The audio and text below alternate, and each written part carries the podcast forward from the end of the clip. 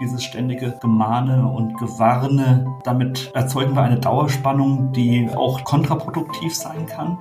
Stress belastet nicht nur die Seele, sondern kann sich bekanntlich auch somatisch auswirken. Und nun sind wir in einer neuen Phase der Anspannung wegen steigender Corona-Fallzahlen. Doch wie sollen wir damit umgehen? Sollen wir vielleicht vor einsamen Weihnachten warnen oder im Zweifelsfall einfach ganz gelassen bleiben? Das wollen wir heute einmal diskutieren und damit herzlich willkommen zu einer neuen Episode vom Evidenz Update Podcast. Wir, das sind Martin Scherer. Präsident der Deutschen Gesellschaft für Allgemeinmedizin und Familienmedizin, der DEGAM, und Direktor des Instituts und Poliklinik für Allgemeinmedizin am UKE in Hamburg. Und ich bin Dennis Lösler, stellvertretender Chefredakteur und Nachrichtenchef der Ärztezeitung aus dem Hause Springer Medizin. Guten Morgen in Hamburg, Martin Scherer. Hallo, Dennis Nössler. Heute sind wir also wieder zu zweit, Herr Scherer. Zuletzt waren wir zu dritt mit Jonas Schmidt-Chandasit in der letzten Episode. Bevor wir in der heutigen Episode in unser Thema einsteigen, sollten wir vielleicht noch ganz kurz die Hörerpost durchgehen. Da gab es nämlich tatsächlich eine Anmerkung und da gab es auch eine ganz dezidierte Frage. Wollen wir das kurz durchgehen und versuchen zu beantworten? Ja, gerne. Die erste Frage, die kam zu der letzten Episode, die galt den Antigen-Schnelltests. Und da hat Jonas Schmidt-Schandersitz seinerzeit auf das kürzere diagnostische Zeitfenster gegenüber dem Goldstandard PCR verwiesen. Und da hat uns eben ein Hörer gefragt, ich zitiere das mal, ist die PCR nicht auch nur eine Momentaufnahme und ist es nicht auch bei der PCR genauso wenig klar, ob man morgen Prä-, Oligo- oder asymptomatischer Träger oder Superspreader sein könnte? Fragezeichen, Zitat Ende. Ja, das ist erstmal richtig. Auch der PCR-Test ist so wie jeder andere Erregernachweis eine Momentaufnahme. Aber das Zeitfenster beim Antigen-Schnelltest ist deutlich kürzer. Der Antigen-Schnelltest hat eine niedrigere Sensitivität und die kann sich auch als Vorteil erweisen, weil praktisch nur diejenigen positiv getestet werden, die eine hohe Viruslast haben und mutmaßlich ansteckend sind. Also der Antigen-Schnelltest ist geeignet, um infektiöse Patienten zu identifizieren und er müsste dann halt auch den vorbehalten bleiben, die symptomatisch sind. Und wenn man ihn so anwendet, dann kann er auch einen Mehrwert bieten und kann auch eine zeitliche Verbesserung gegenüber dem aktuellen Labor-PCR-Verfahren darstellen. Was ich nicht machen würde, wäre den Antigen-Schnelltest für asymptomatische Patienten zu nehmen. Da hat er Nachteile gegenüber dem Laborverfahren, weil Patienten mit noch niedriger Viruslast aber steigender Tendenz dann in diesem Antigen-Schnelltest als falsch negativ klassifiziert werden könnten. Diesen Nachteil kann man allerdings dadurch aufheben, dass man die ohnehin als kritisch zu sehenden anlasslosen Tests unterlässt und sagt, wir nehmen, wenn wir Schnelltests nehmen, nehmen wir sie für symptomatische Patienten und dass ein symptomatischer Covid-Patient im Schnelltest negativ erscheint, ist dann auch ziemlich unwahrscheinlich. Sagt übrigens auch das RKI ganz deutlich, ein negatives Testergebnis eines Antigen-Schnelltests schließt eine Infektion nicht aus. Das ist ein ganz deutlicher Kabelsatz, den man da auf der RKI-Webseite finden kann. Herr Scherer, danke erstmal dazu. Da haben wir das noch ein bisschen eingeordnet zu dieser Frage. Und dann gab es noch eine Anmerkung mit Blick auf das Thema partizipative Entscheidungsfindung. Auch wir haben ja zu dritt in der letzten Episode ja viel über so die gesellschaftliche Sicht gesprochen dieser Pandemie, über das Testen, eher so über das große Ganze und jetzt wenig über Einzelschicksale. Und da fragt eben ein Hörer, wo bleibt denn da der Einzelne? Das zitiere ich auch mal aus einer Zuschrift. Auch in diesem Podcast wird darüber geredet, wie wir Sie, also gemeint sind die Alten und die Kranken, schützen können. Aber sie werden nicht gefragt, ob diese Art des Schutzes das ist, was sie wollen. Und der Hörer zitiert da die nicht ganz unbekannte Begründerung der Hospizbewegung, die 2005 verstorbene britische Krankenschwester Saunders. Die hat ja mal gesagt, es geht nicht darum, dem Leben mehr Tage zu geben, sondern den Tagen mehr Leben. Herr Scherer, sind es nicht tatsächlich auch die Einzelschicksale, die wir noch mehr und vielleicht noch mehr in den Blick nehmen müssen? Ich kann das nur unterstreichen. Beides haben wir auch schon gesagt. Wir wollen ja nicht zu selbstreferenziell sein, aber genau dieses Zitat von Frau Saunders haben wir auch hier mehrfach gebracht in dem Podcast. Und äh, erinnern Sie sich an die letzte Folge mit Jonas Schmidt-Schanner-Sieht. Da erzählten Sie von einem fraglichen Großmutterbesuch der am Wackeln ist, von Stadionbesuchen die möglicherweise nicht gehen. Und da sagte ich Ihnen ja auch, also wie wäre es denn mal, bevor wir überall plakatieren und wir haben das ja vor Monaten getan, wegen Corona nicht zur Oma, dass man die Oma mal fragt. Also diese partizipative Entscheidungsfindung ist eins der ganz wesentlichen Grundprinzipien. Und ja, ich kann das nur unterstreichen, was uns der Hörer da geschickt hat. Sehr gut. Dann haben wir jetzt zweimal Hörerpost bearbeitet. Vielleicht machen wir an dieser Stelle noch ganz schnell einen Hinweis. Nicht jeder mag die Kommentarfunktion benutzen und uns was dazu schreiben. Es gibt jetzt auch eine E-Mail-Adresse, über die man uns erreichen kann. Und zwar ganz einfach evidenceupdate zusammengeschrieben, edgepringer.com. Evidenceupdate in einem Wort, edgepringer.com haben wir eingerichtet, kann uns jeder hinschreiben. Dann auch quasi anonym und dann können wir schauen, wie wir das in einer der nächsten Episoden aufgreifen. Herr Scherer, und damit sind wir in dieser Episode zunächst einmal, bevor wir zur nächsten kommen. Und bevor wir in unser eigentliches Thema einsteigen, nämlich in das Thema Daueranspannung und andere, habe ich mir ein ganz kleines Spiel für Sie ausgedacht. Ich habe mal ein paar O-Töne aus den vergangenen Tagen zusammengesucht, nur exemplarisch wohlgemerkt. Die würde ich Ihnen jetzt mal so einzeln vorspielen und nach jedem einzelnen O-Ton sagen Sie ganz kurz, was Ihnen dazu einfällt. Ist das okay? Ja, gerne, können wir machen. Gut, und Sie dürfen natürlich auch erraten, wer es gesagt hat. Sollte eigentlich gar nicht so kompliziert sein. Ich drücke mal das erste Knöpfchen. Wir müssen jetzt alles tun, damit das Virus sich nicht unkontrolliert ausbreitet. Dabei zählt jetzt jeder Tag. Ja, das war die Stimme von Angela Merkel. Eindeutig. Korrekt.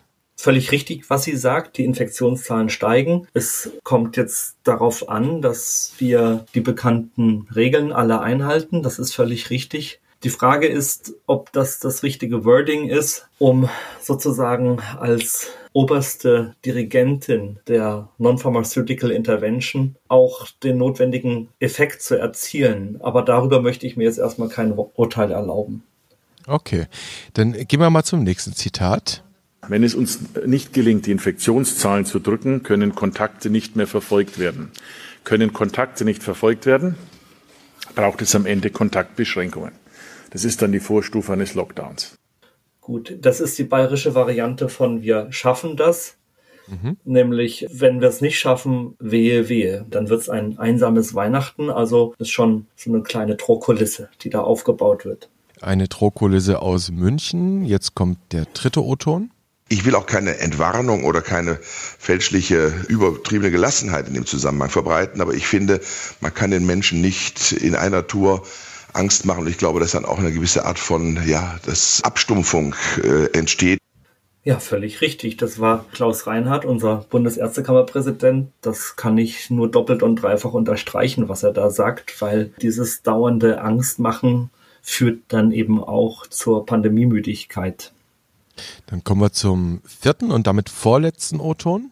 Also ich befürchte im Moment, dass wir ein bisschen angstgesteuert sind. Also wenn ich höre, dass man in Leipzig von 8500 Zuschauern für das nächste Spiel auf 300 runtergeht, dann fragt man sich natürlich, was ist die Rationale? Also wenn wir schon von Wissenschaft sprechen, was sind die Gründe dafür? Und die kann man, glaube ich, nicht wirklich gut benennen. Ja, wenn ich mich nicht irre, dann war das die Stimme von Eckart Nagel. Genau. Und die Befürchtung, dass wir etwas angstgesteuert sind, die kann ich nachvollziehen, dass er die hat, ja. Und das muss man sich für vieles fragen, was unseren Alltag doch auch einschränkt. Und je besser das dann nachvollziehbar ist, desto höher ist dann auch die Umsetzung, das Verständnis und die Motivation auch zu sagen, ja, ich ziehe da mit. Ich setze das so um. Und einen habe ich noch. Glaubt irgendjemand, wirklich irgendjemand, wenn man sich diese Europakarte anguckt mit den Infektionszahlen, an uns wird das jetzt spurlos weiter vorübergehen? Alle Länder um uns herum sind dunkelrot. Und irgendjemand träumt noch und glaubt, an uns geht spurlos vorbei. Ja, das war berlinerisch. Und das muss der regierende Bürgermeister von Berlin gewesen sein. Er wirkt emotional, darf man sein. Ich frage mich nur, an wem man sich da abarbeitet. Klar gibt's die sogenannten Covidioten, die Leugner, die Verschwörungstheoretiker. Sie wissen, ich mag diese Etikettierungen überhaupt nicht weil wir jegliche Form von Stigmatisierung vermeiden müssen. Keine Ahnung, an wem man sich da abarbeitet, aber ich weiß nicht, ob das was bringt und ob uns das weiterhilft. Also ich kenne persönlich niemanden, der von sowas träumt. Und die Menschen, die in meinem Umfeld sind, die wissen, dass es um uns herum rot ist. Die gehen davon aus, dass es bei uns auch rot wird. Die gehen davon aus, dass es ein harter Winter für uns alle wird. Also keine Ahnung, wen er da adressiert. Herr Scherer, diese Zusammenschau, wie gesagt, nur Pass pro Toto, nur exemplarisch, die sollte so ein bisschen ja den Boden bereiten für das Thema, das wir uns heute vorgenommen haben und ein bisschen auch demonstrieren, wie der gesellschaftliche Diskurs im Moment stattfindet. Um was er sich dreht, es ist ein Thema, über das wir auch in der vergangenen Episode gesprochen haben. Wie kriegen wir Sicherheit und Freiheit gut ausbalanciert? Jetzt kommen wir zu Ihnen, Herr Scherer, genauer genommen einmal zu einem Cliffhanger, zu dem Cliffhanger aus der letzten Episode. Da hatten Sie nämlich an einer Stelle vor dem ständigen Gemahne und Gewarne gewarnt. Also Sie haben vor dem Gewarne gewarnt gewarnt, wenn man so möchte, und haben das auch begründet, nämlich, dass dieser Daueralarmismus auf der Verhaltensebene schlicht und ergreifend kontraproduktiv sein kann. Er kann ins Gegenteil umschlagen, diese Anspannung.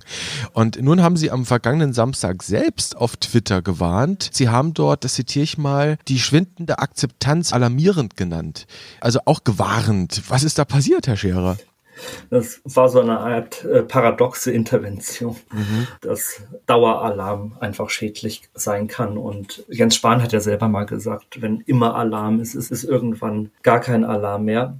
Mhm was mir Sorge macht, das sind diese Positionskämpfe. Dann gibt's diese Prognosen und es wird alles schlimm und jetzt steigen die Zahlen und dann haben die einen recht und die anderen haben es verharmlost. Das hilft einfach nicht weiter. Und meine Sorge ist, dass, dass die Pandemiemüdigkeit befördert. Also wir brauchen eine achtsame Kommunikation, eine achtsame Risikokommunikation. Und die Ergebnisse dieses Cosmo Covid-19 Snapshot Monitoring Projekts, das sollte uns zu denken geben. Das ist ein Gemeinschafts Wissenschaftsprojekt der Universität Erfurt, des RKI, BZGA ist dabei, Leibniz-Zentrum und andere.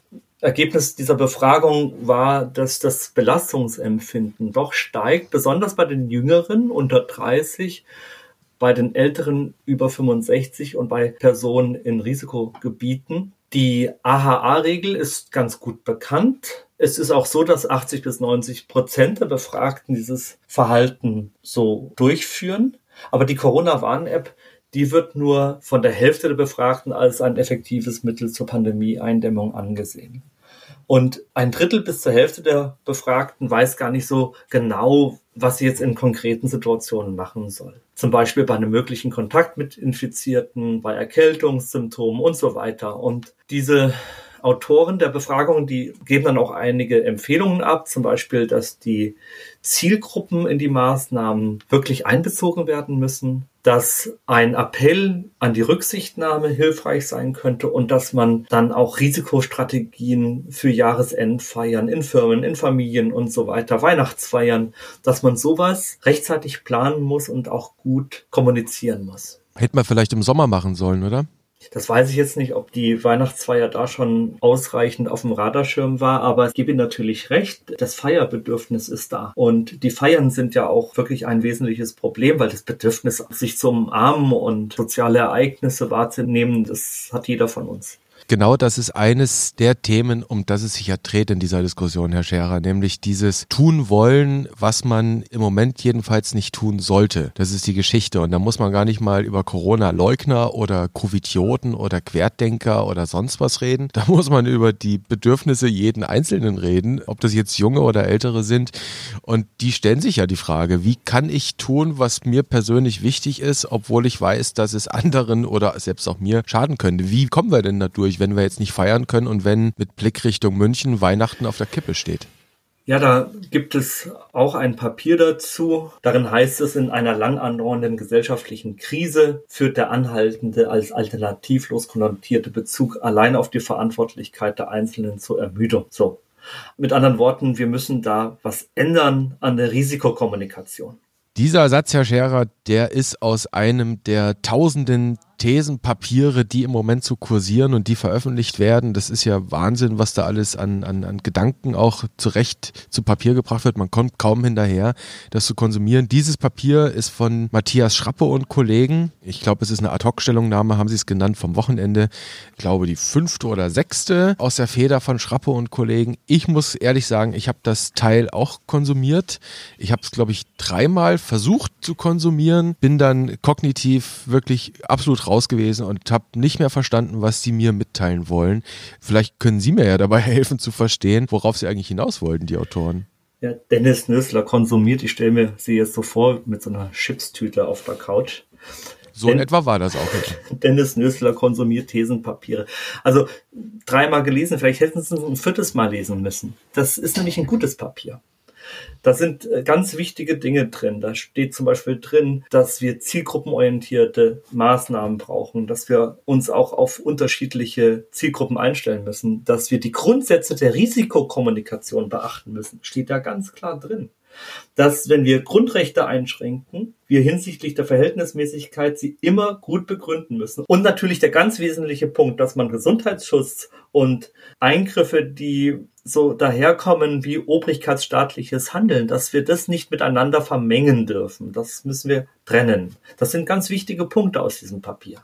Und die Diskussion findet ja im Moment statt. Ne? Also Sie, Sie erinnern sich, ich glaube, es war vergangene Woche. Die Ärztezeitung war, glaube ich, sogar eine der ersten Medien, die über die Pläne für ein drittes Bevölkerungsschutzgesetz berichtet hat in der vergangenen Woche. Und das hat dann tatsächlich jetzt durchaus zu Aufruhr geführt in der Politik bis hin zum Bundestagspräsidenten Schäuble, der sich unter Zuhilfenahme des wissenschaftlichen Dienstes an die Fraktionen gewandt hat mit dem Hinweis, wir müssen doch bitte das Parlament wieder etwas mehr einbeziehen in die Entscheidungen. Das geht doch schon in die richtige Richtung das geht auf jeden Fall in die Richtung. Und so eine parlamentarische Entscheidung, die muss man dann auch gut begründen. Dann merkt man auch, aha, so funktioniert das in der Demokratie, aber das muss dann natürlich auch engmaschig sein. Wir müssen viel engmaschiger die einzelnen Maßnahmen erklären. Ich glaube, da würde ja erstmal jeder zustimmen. Also ich kann mir ad hoc niemanden vorstellen, der sagt, ja, Gesundheitsschutz, das können wir jetzt auch gerne mal per Verordnungsermächtigung machen lassen, finden wir eigentlich alles ganz dufte. In der Krisensituation sind alle dankbar, wenn jemand überhaupt Entscheidungen trifft, glaube ich. Aber jeder würde zustimmen, dass wir die demokratischen Mechanismen dadurch nicht unter die Räder kommen lassen. Aber was sagen uns diese Gedanken der Autoren jetzt mit Blick auf die Diskussion, die in der Gesellschaft stattfindet? Wie weit dürfen jetzt im Herbst diese Freiheitseinschränkungen gehen. Wir haben faktisch den ersten kleinen Lockdown ja wieder gehabt in Berchtesgaden, wo die Fallzahlen deutlich über 200 waren pro 100.000 in den letzten sieben Tagen. Da gab es Ausgangssperren. Das ist richtig. Wir müssen einfach daran denken, dass jeder, der sich öffentlich äußert, ein Multiplikator ist. Und jeder, der sich öffentlich äußert, ist Gegenstand oder Bestandteil oder Co-Dirigent der nicht pharmazeutischen Intervention. Das ist das, worauf ich hinaus will. Und wir haben hier keine politischen Positionskämpfe, sondern wir müssen uns begreifen als Multiplikatoren einer ganz großen Intervention. Und da müssen wir so kommunizieren, dass es wirklich nachvollziehbar wird. Aha, wir können über Verhältnismäßigkeit diskutieren. Wir können offen darüber reden, wie wir die einzelnen Maßnahmen abwägen. Wir können darüber reden, wie wir maximalen Infektionsschutz machen bei gleichzeitiger Beibehaltung von grundlegenden Freiheiten. Also das ist das, worum es mir geht. Es geht mir um die Regeln der Risikokommunikation. Und mhm. die Zitate, die Sie da am Anfang eingeblendet haben, die zeigen ja, wo das Problem ist. Dass niemand hat Zweifel an der parlamentarischen Demokratie und dass das auch alles demokratisch legitimiert ist. Wir haben ja dann auch die Gewaltenteilung und die Judikative, die dann auch mal ein Beherbergungsverbot einkassiert. Das funktioniert ja alles. Aber wenn wir jetzt darüber sprechen, wie wir durch die Pandemie kommen, wenn wir darüber sprechen, wie wir einer Pandemieermüdung vorbeugen können, dann sollten wir uns vielleicht mal so ein paar Grundregeln der Risikokommunikation anschauen. Da kommen wir gleich zu, Herr Scherer. Ich glaube, das haben Sie sich vorgenommen, die Risikokommunikation. Ich würde mal zurückkommen zu, zu, zu dieser gesellschaftlichen Diskussion und diese fünf, fünf Einspieler. Sie, Sie haben dieses ja richtige Schlagwort der nicht pharmazeutischen Intervention benutzt, die NPI. Über die haben wir schon oft gesprochen. Und da denke ich jetzt zunächst mal an AHA plus L plus C. Ne? Also Abstand halten, Hygiene, Alltagsmaske, Lüften. Jetzt haben wir gelernt, Querlüften ist besser als Stoßlüften und die Corona-Warn-App.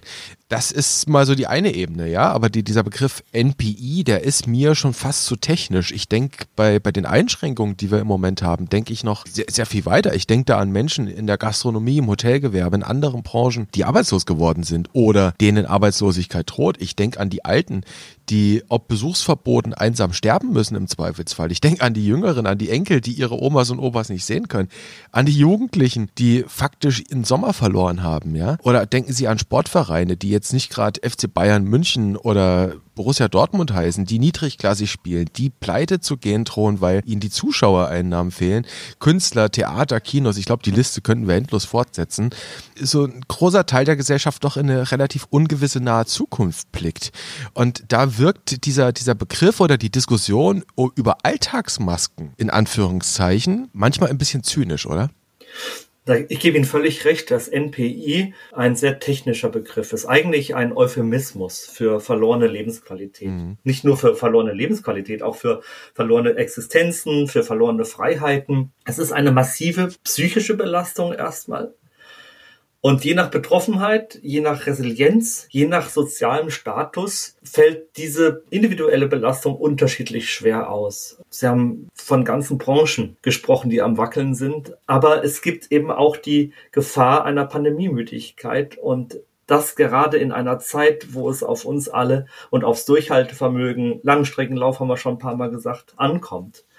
Also das ist schon etwas, worüber man mal reden muss. Also dass weitere Anstrengungen nötig sind, aber ganz viele Belastungen wir schon auf dem Buckel haben und manche sehr viel mehr als andere. Was Sie gesagt haben, ist alles richtig.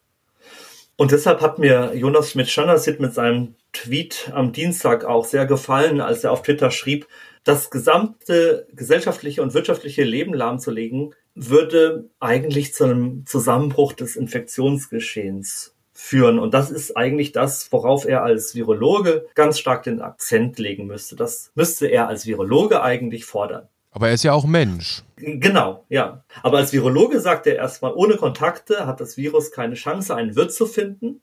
So, und jetzt kommt aber der Mensch, Jonas Schmidt-Schonasit, und der sagt völlig richtig, aber was passiert dann mit uns? Was passiert wirtschaftlich? Was passiert kulturell und sozial? Und das will er sich in seinen schlimmsten Träumen nicht vorstellen. Und deshalb versucht er immer beides im Blick zu behalten die Reduktion des Infektionsgeschehens und die Aufrechterhaltung des gesellschaftlichen Lebens. Und es ist ganz schwer, das gegeneinander auszubalancieren. Aber darin besteht genau die Aufgabe. Und die Frage ist, wie können wir auch in diesen schwierigen Zeiten, die eben nicht in ein paar Wochen vorbei sind, ein halbwegs normales Leben führen? Das ist das, was ihn umtreibt, was mich umtreibt. Das hat überhaupt nichts mit Verharmlosung zu tun. Und die Gefahr ist einfach, dass man dann immer gleich in so einen Positionskampf reinkommt, ins Recht haben es geht nicht um Position, es geht nicht ums Recht haben, es geht um neue Impulse, um Austausch, um Dazulernen. Es geht um die Frage, wie wir diese Pandemie aushalten, wie wir sie ertragen, ohne dass wir in Anführungszeichen als Menschen, als Gesellschaft kaputt gehen und ohne dass übermäßig Menschen an den Folgen dieser Pandemie leiden oder sterben müssen, oder? Richtig, dass wir sie ertragen, dass wir die Folgen, die nicht virologischen Folgen klein halten, aber dass wir auch die Effekte maximieren. Je besser wir sie ertragen, je besser wir als Gesellschaft da durchkommen, desto besser werden dann auch diese nicht pharmazeutischen Interventionen funktionieren. Darum geht's mir. Mhm. Und die Frage ist, wie funktionieren diese NPIs? Genau das ist die Frage. Und wie funktionieren sie mit größerem Effekt? Wie kommen sie bei den Leuten auch an und wie werden sie sinnvollerweise im Alltag auch gelebt, ohne dass man das Gefühl hat, man geht deswegen jetzt vor die Hunde? Und dann haben sie diesen Begriff Risikokommunikation reingebracht. Ich vermute mal, das, was wir eingangs gehört haben, das war zu weiten Teilen jetzt nicht archetypisch für sorgsame Risikokommunikation, oder? Nein, das waren Beispiele, die mäßig glücklich ausgefallen sind, sage ich mal vorsichtig. Also das Prinzip der Risikokommunikation besteht darin, dass die Bestrafung von Verstößen einen negativen e-, Effekt haben kann. Also weniger der erhobene Zeigefinger, weniger die Strafe, weniger Bedrohungsszenarien, sondern lieber das gewünschte Verhalten fördern. Und dass Botschaften, die als autoritär oder moralisch empfunden werden, dass die kontraproduktiv sein können. Gut, also die Frage ist, wie muss man kommunizieren, damit es eine Wirkung beim Einzelnen nach sich zieht? Also ich sag mal, im besten Falle positive Spezialprävention könnte man sagen, im Zweifelsfall juristischer Begriff, könnte man auch negative Spezialprävention machen, das wäre dann die Bestrafung. Positive Spezialprävention wäre, ich übernehme eine Empfehlung aus der Risikokommunikation Kommunikation und setze das in positives Verhalten um. Und im besten Fall geht es uns ja hier gesellschaftlich um positive Generalprävention, dass also quasi die ganze Gesellschaft eine Risikokommunikation übernimmt. Und dann, Herr Scherer, machen wir jetzt hier mal eine Fortbildungsfolge, denn vielleicht hört ja die Bundeskanzlerin in diesem Moment dann auch zu. Und dann überlegen wir mal bitte, wie könnte denn oder wie sollte denn so eine gelungene Risikokommunikation aussehen? Gibt es da Beispiele, an denen man sich orientieren kann? Ja, evidenzbasiertes Regieren könnte man sagen. Okay. Also nehmen wir mal das Bild, die Bundeskanzlerin als Dirigentin, als oberste Dirigentin der nicht pharmazeutischen Intervention. Auch dafür gibt es Guidelines, auch dafür gibt es empirische Daten, auch dafür gibt es Evidenz. Wir haben sehr viel über Maskenevidenz gesprochen, über Impfstoffe, über Medikamente, aber es gibt natürlich auch wissenschaftliche Empfehlungen dafür, wie man so eine gesellschaftliche Gesamtentwicklung in so einer Pandemie kommunikativ managt. Und da gibt's und Bonnell et al. haben das auch ganz schön in ihrem Paper dargelegt. Sie haben es bestimmt in den Show Notes drin. Natürlich. Ich dachte es mir schon fast. Man muss klar sein und spezifisch. Man muss schauen, dass man, wenn man das Verhalten einer gesamten Population verändern oder steuern will, dass man dann die Motivation fördert und auch klar macht, ihr könnt mit eurem Verhalten wirklich was bewirken. Es ist also jetzt nicht unausweichlich ein Naturphänomen, dass es so ein Hockeystick gibt, dass uns alles überrollt, dass alles exponentiell ist, sondern man muss sozusagen die Möglichkeit offen halten, dass das Verhalten auch einen Effekt hat. Sonst geht das auf Lasten der Motivation. Und wir wissen aus der Burnout-Forschung und aus vielem, dass die Motivation der Motor für Leistung ist. Und wir alle müssen hier eine riesen Leistung erbringen. Das heißt, wir müssen die Motivation hochhalten. Dann gibt es noch so ein paar andere Grundprinzipien aus den Guidelines für NPIs oder auch von Bonnell et al., dass man sagt, passt aufeinander auf, Stand Together, also dieses, dieses Wir-Gefühl stärken, dann so Botschaften, this is who we are, also dieses Rückbesinnen auf die Gemeinschaft, auf den Zusammenhalt. Und was man unbedingt vermeiden soll, das sind Botschaften, die stigmatisierend sind, die kollektive Identität stören oder schwächen und die verschiedene Individuen anprangern oder praktisch ins Abseits schieben. Und das sieht man eben sehr oft. Also wenn ich sage, ich hatte doch recht und es wird doch alles schlimm. Und deshalb sind die und die und die und die, die das nicht so schlimm gesehen haben, das sind die Verharmloser, das sind und so weiter. Also das müssen wir vermeiden. Und das muss man jetzt endlich auch mal verstehen. Und an der Stelle werde ich dann jetzt emotional, weil wir, wir müssen gucken, dass wir dieses, dieses Wir-Gefühl, das ist Anprangern, das sich abarbeiten an sogenannten Verharmlosern, das müssen wir unterlassen. Und wir müssen auch, und das sagen auch Bonnell et al., wir müssen autoritäre Botschaften vermeiden und dieses Schwingen der Peitsche, das hat nicht nur die Implikation, dass man dann sagt, ja, der macht ja ständig Alarm, der macht ständig Angst. Nein, es ist kontraproduktiv wenn ich allzu autoritär super harte Maßnahmen verkünde. Was jetzt einen Effekt hat, das steht nochmal auf einem anderen Blatt. Aber wie ich das dann kommunikationsstilistisch verpacke, ist ganz entscheidend. Und dann so Botschaften wie Make it possible. Also, dass man dann auch mehr so auf die, wie soll ich sagen, belohnungsorientiert arbeitet und, und mehr so die Chancen nach vorne stellt und auch die Möglichkeit dann wieder sein altes Leben zurückzubekommen, anstatt dass man sagt, okay, wenn du das und das und das nicht machst, dann droht die und die Strafe oder dann droht das und das Bedrohungsszenario. Also das sind ganz basale Grundregeln der Risikokommunikation und wenn wir jetzt rauf und runter erklären, wie man sich die Hände zu waschen hat und wie man eine Maske richtig aufzusetzen hat, dann muss man irgendwann auch mal darüber sprechen, wie man eigentlich diese Risiken richtig kommuniziert. Das klingt mit Verlaub, Herr Scherer, wie aus einem Lehrbuch für werdende Eltern, oder?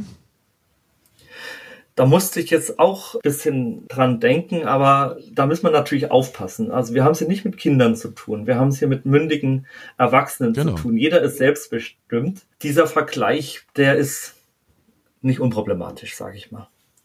Nicht unproblematisch, sagen Sie. Also es gibt so ein paar Prinzipien, die Sie jetzt gerade vorgelesen haben. Ich würde vielleicht vorschlagen, man kann, wir verlinken ja dieses Paper, das Sie da zitiert haben, die Literaturstelle, das ist ein rezentes Teil aus, jetzt muss ich selbst nochmal in meinen Aufzeichnungen hier gucken, wir haben das ja alles ein bisschen im Vorfeld auch gesammelt worüber wir reden wollen, das ist im Journal of Epidemiology and Community Health äh, erschienen. Da machen wir eh einen Link. Vielleicht können wir mal diese Key Principles, die Sie da zitiert haben, nochmal aufschreiben. Dann hat man die in den Show Notes auch schon drin.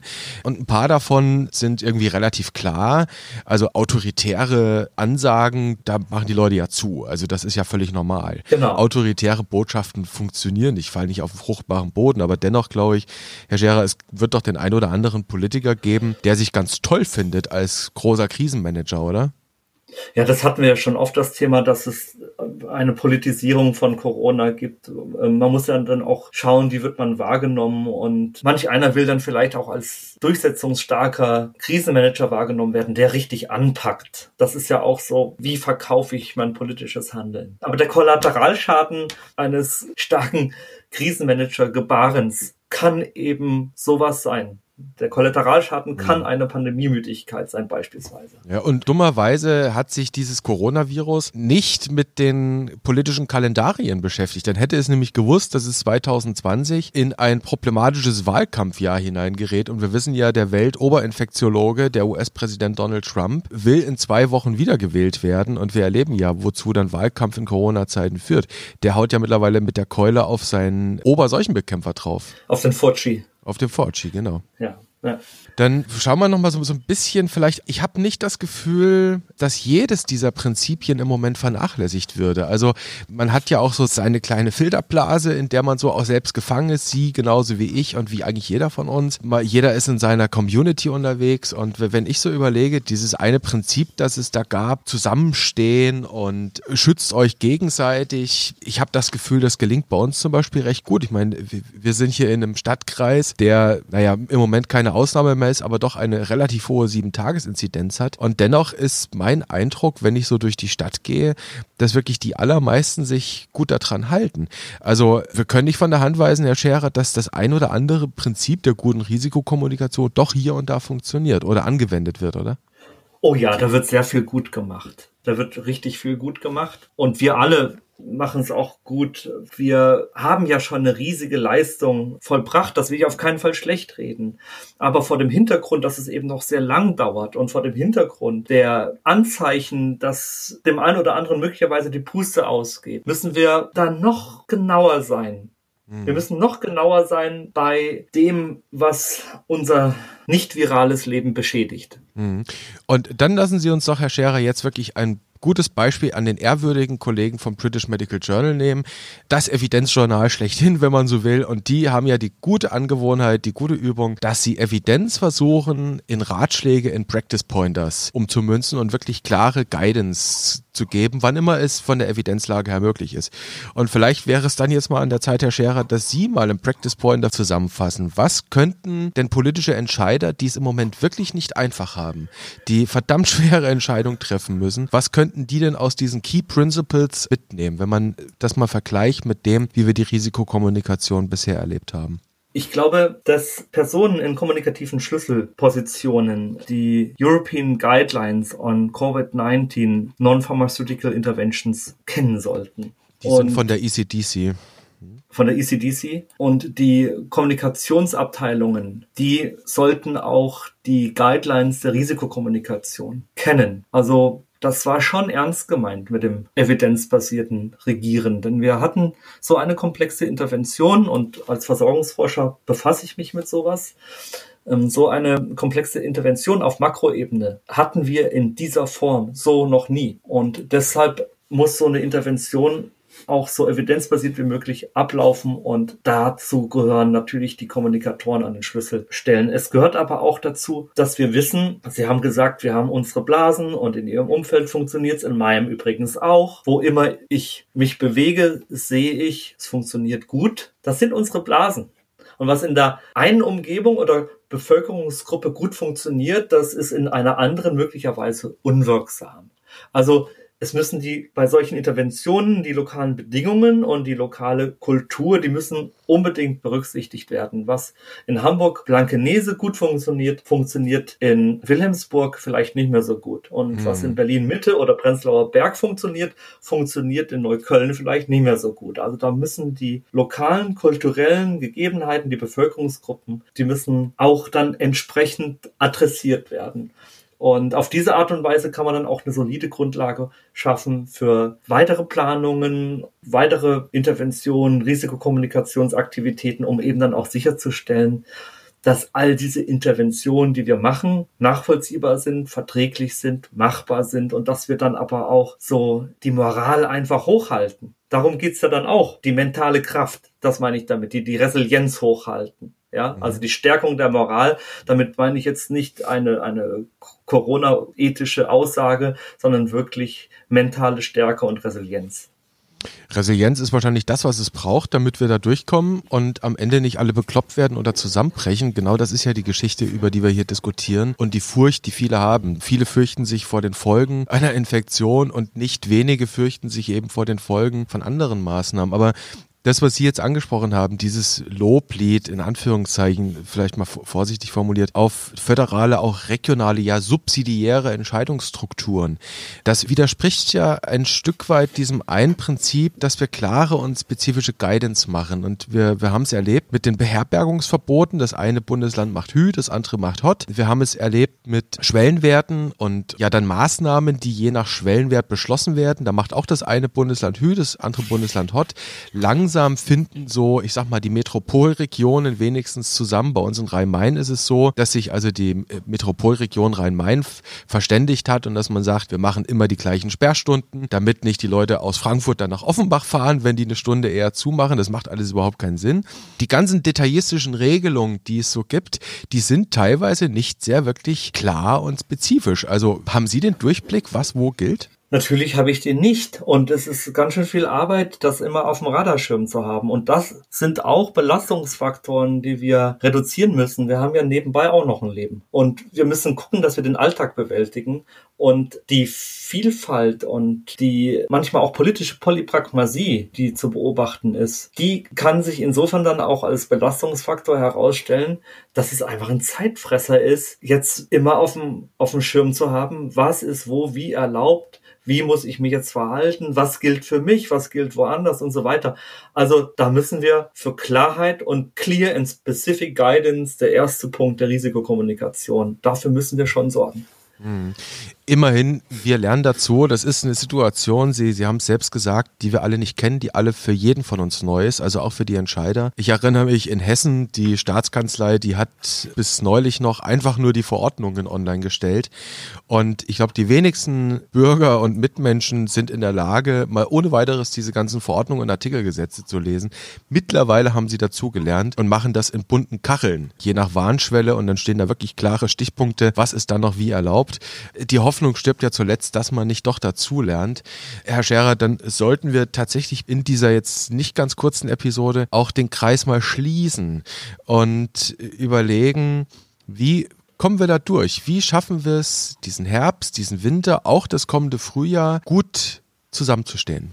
Ich glaube, dass das vielbesagte Vertrauen dabei eine Rolle spielt. Also wir können, glaube ich, uns gegenseitig vertrauen. Wir können auf das vertrauen, was wir im Frühjahr schon geschafft haben. Wir können darauf vertrauen, dass wir es bisher gut bewältigt haben und weiter gut bewältigen. Klaus Reinhardt hat die Hausärzte auch ganz hoch adressiert und ja selbst gesagt, einer er ist selbst einer und gesagt, Mensch, hier, die Hausärzte, den vertraut er, die werden diese Herausforderungen schon wuppen, Hausärztinnen und Hausärzte, aber auch die gesamte ambulante Versorgung. Also ich glaube, wir sind ja nicht ganz ohne Erfahrung, wir haben gelernt, wir haben aber auch gesehen, dass wir Sachen richtig gut gemacht haben und dass um uns herum alles rot ist und bei uns noch nicht so eingefärbt, das kommt ja dann auch nicht von ungefähr. Insofern muss man dann auch immer wieder mal ein bisschen innehalten und sagen, okay, das und das haben wir jetzt gut gemacht, prima, was können wir noch optimieren? Optimieren und wie, wie können wir dann aber auch diesen Mittelweg finden, so viel von unserem Leben zu behalten wie möglich. Und da brauchen wir unaufgeregte Diskussionen. Auch auf das Vertrauen, was wir schon erreicht haben, was wir vielleicht gut gemacht haben und dann schauen, was wir optimieren können, das ist der Weg für die nächsten Monate, sagt Martin Scherer. Das war eine Episode heute, wo wir mal über ja, das, das ganz große Rad gesprochen haben. Auch sicherlich nur in Teilen, hier und da wahrscheinlich auch nur an der Oberfläche. Wir haben Prinzipien besprochen, wie Risikokommunikation funktionieren kann. Nicht unbedingt so, wie wir es teilweise am Anfang gehört haben. Das sind eher so dann die Antithesen, die Gegenbeispiele. Und Jetzt geht es darum, dass wir eben in so eine gute Risikokommunikation reinkommen, selbst wenn es hier und da gegebenenfalls sowas wie ein Lockdown bräuchte. Herr Scherer, wichtiges Thema, glaube ich, das wir da besprochen haben. Und ich vermute, das war nicht das letzte Mal, dass wir uns mit Risikokommunikation beschäftigt haben und mit der Art und Weise, wie wir als Gesellschaft gut durch die nächsten Monate, durch dieses und das kommende Jahr kommen. Mir war es eine Freude und ich würde mich natürlich freuen, wenn wir uns wiederhören an gleicher Stelle und auf gleicher Welle würde ich mich auch drüber freuen. Vielleicht fragt sich manch einer, warum redet jetzt ein Allgemeinmediziner darüber? Ich glaube, dass diese Themen, dass die wirklich ganz entscheidend sind, auch für ja, die tägliche Versorgung in allen Haushaltspraxen in Deutschland. Also das ist einfach was, was uns alle bewegt. Und deshalb werden wir auch weiterhin darüber reden. So machen wir das. Vielen Dank. Danke auch.